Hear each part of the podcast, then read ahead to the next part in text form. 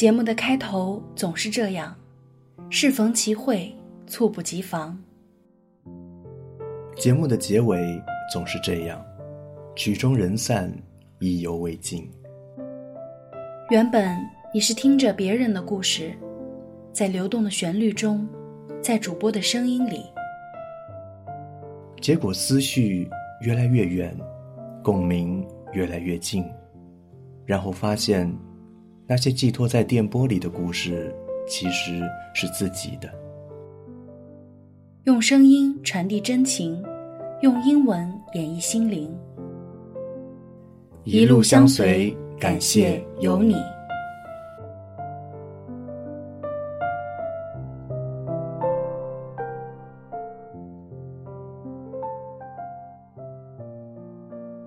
新年好。欢迎收听为你读英语美文的互动栏目，有你，我是你们的老朋友永清。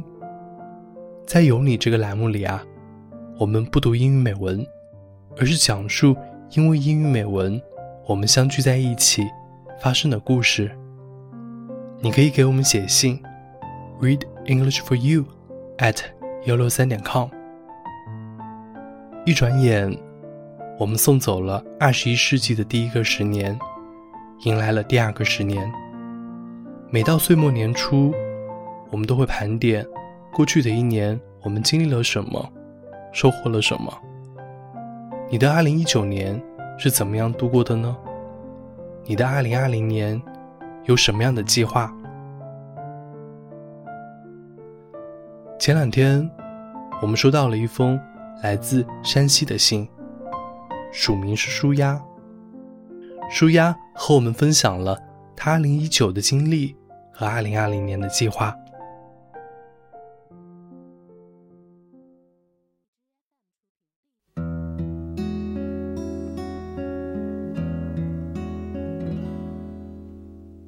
刚刚看了一年前给你们的信，里面说下一周年的时候要给你们汇报自己的生活。这一年里。依然有认真的听你们的每一期节目，感谢你们第六年的陪伴。一年前，我给自己的计划算是基本完成了，顺利的过了国二，过了六级，考过了教师资格证的笔试。最重要的是，我终于重拾阅读，读了有十几本书，并开始写书摘、书评，也尝试着去读原版，看了《简爱》。《月亮与六便士》原版，也在大学的中途开启了一场有些艰辛的异地恋。还有开心的事，就是恢复到了出省前的体重，痘痘也下去了。初来山西，我曾经一度暴增十五斤，脸上狂爆痘。我还想分享给你们一个惊喜的消息，因为你们的节目后面的评论和一个女孩的互动。相似的经历让我有缘和他成为了素未相识的朋友。这一年里，我们始终保持着联系，给予着彼此温暖。这一年，在你们的声音里，听了《情人》《月亮与六便士》《夏洛的网》《鲁滨逊漂流记》《悲惨世界》这些文学名著的片段。大概让我更有兴趣去读一些原版，同时，为了能更顺畅地读原版书，自己也坚持着背单词，努力提高自己的英语水平。也听了成都贝加尔湖畔的英文版歌词，夸一下云浩小哥哥的清唱，赞啊！还有好多好多节目，我都很喜欢。听你们的节目，似乎有一种治愈的功效。在我烦躁的时候、悲伤的时候，戴上耳机，我就可以进入一个安静而空灵的世界。听你们的节目，让我不那么孤单。和每位主播虽然素未谋面，但这六年里，我早已能够很快的听出这是哪位主播的声音。你们中的每一位，都是陪着自己长大的老朋友。在这封信里，我也用朋友的角色分享关于我的点滴。听你们的节目，一直是一种美美的享受，让我对每周三有了小期待。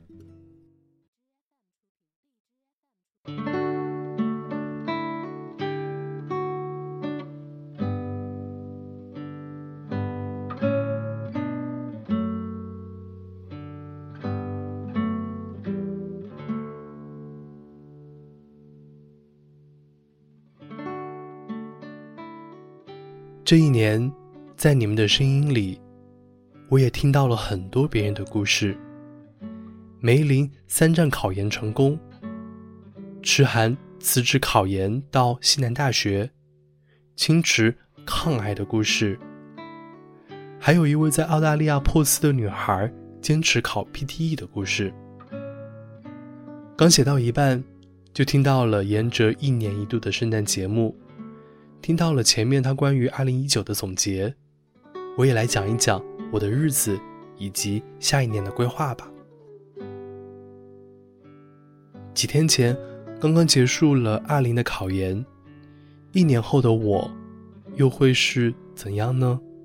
当自己坐在图书馆的时候，我会感到那么点焦躁。我知道这场战争还没开始，我不能怂。三百六十五天倒计时开始的时候，我试着去适应进入考研的状态。其实，不管是小考、中考还是高考，我一直都是在大型考试发挥的挺失败的人，以至于哪怕到了大三了，我依然觉得自己挺失败的吧。大概是觉得自己明明可以。我明明可以是他们中的每一个人，而自己恰恰是最……甚至到现在，当别人问及我的初中、高中母校，我都会惭愧。高考后，我也一度怀疑人生，也很遗憾没有机会去复读，父母坚决反对。面对考研的时候，我是有点怕的。可能是害怕期待多于失望，毕竟再也不想承受人生中前几次大型考试那样的打击。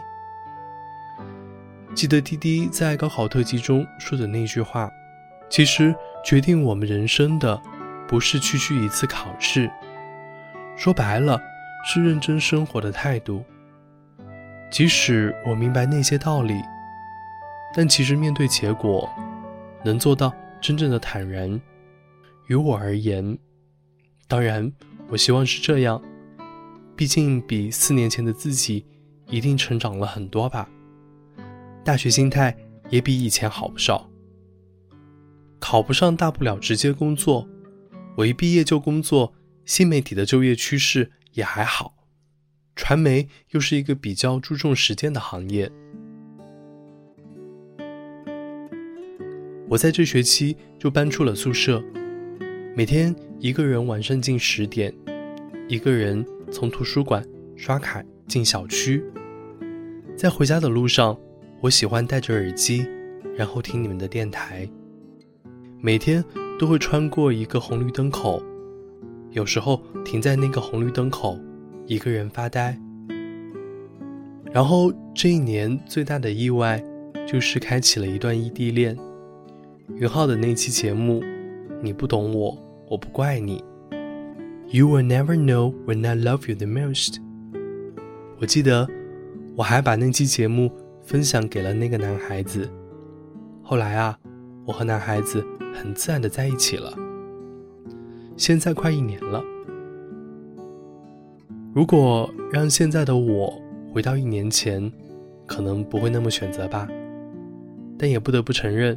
感情不是所谓的理性能加以控制的，自己不够成熟、不够稳定，以及异地恋的考验真挺大的。我在山西上学，他在浙江上学，除了寒暑假能见面，每次见面的喜悦，可更多的时候，我们是长距离煎熬下，伴随着吵闹度过的。后来又在笑雨姐姐。《爱的风险》那期节目中读到，But Love is truly the only risk worth taking。真希望一年后的我，在给你们写信的时候，是可以惊喜的告诉你们，自己被理想中的大学录取了研究生，有幸成为了你们中很多主播的校友。或许我也可以成为那个从倾听别人故事到分享自己故事的人。当然，你们也可能会收到下一年自己比较悲惨的失败经历，说不好自己在信里能哭得稀里哗啦。Anyway，我想为你读英语美文都会陪我走下去吧。下一年，在备考的时光里，我会听着你们的声音，希望自己坚定一些，勇敢一些吧。会陪我下下年，下下下年。谢谢你们一直用声音陪伴着我，我在这里也向每一位主播问候啦。你们呢？你们的二零一九又是怎样的呢？二零二零，愿你们一切顺利。在此附上二零二零年的计划：第一，首先当然是考上理想的研究生；第二，保持阅读，阅读十本左右的书，再读几本原版书吧。第三，去运动吧。第四，学习 Python、Access，顺便考一下这方面的证书。第五，坚持写作，能把公众号推文写下去，进行摄影、视频剪辑。第六，考一下国才、上外中级口译，先从最简单的开始尝试吧。当然喽。第一个是二零二零年的主旋律，可能会让我忙到没有时间准备后面的，后面的就当做调节吧。抱歉，信有些长，比前一封多了整整一千字，大概是扯了很多自己的生活状态吧。纠结了会儿，也懒得删了，可能这是我最真实的二零一九生活吧。我的生活里。一直都用你们的声音、故事感染着，会在你们每一期的节目里，不经意的找到些许共鸣，舒压。二零一九年十二月二十四日。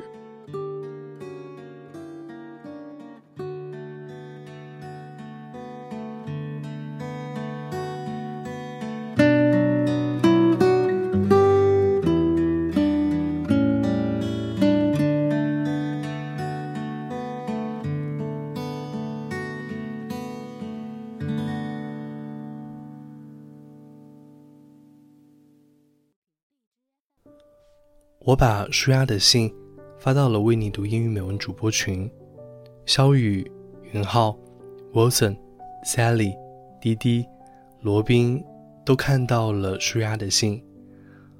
我们都被舒压积极的生活态度所感染。这是一封阳光温暖又充满青春能量的信。在声音的世界里，读过的美文，遇到的人。互相的鼓励，都会变成生活里的小太阳。舒压问到了我们的二零一九，我想来说一说为你读英语美文的二零一九。熟悉节目的朋友都知道，我们都不是专业的主播，在生活里，我们和你一样，会为了即将到来的考试发愁，会挤公交和地铁去上班。也会为生活的琐事抓狂。走在人群里，我们毫不起眼，但一坐在话筒前，戴上耳麦，我们就在声音的世界里和你相遇，开启我们每周不变的约定，为你读英语美文。每期节目啊，从前期选材到写稿、审稿，再到录音、后期配乐。节目终审，最终排版上线，都需要花费大量的时间和精力。正是因为如此啊，我们谨慎地保持着一周一期的节目更新频率，希望可以每期节目都是精品，也希望每一次的收听都让你的时间值得。二零一九年，我们一共制作了五十三期为你读英语美文，两期一诗一信，两期有你。特别回顾了两期大制作：广播剧《寻找小王子》，萧雨的《魔界特辑》。虽然每期节目的主题不同，声音不同，但我们知道，每一次的聆听，都会有个地方被触动。虽然不是每条留言我们都能一一回复，但每一条留言我们都会看到，会被你们的留言鼓舞和感动。就像每次收到像舒压这样的来信的时候，我们都会感到幸福，也会觉得这就是把节目做下去的动力。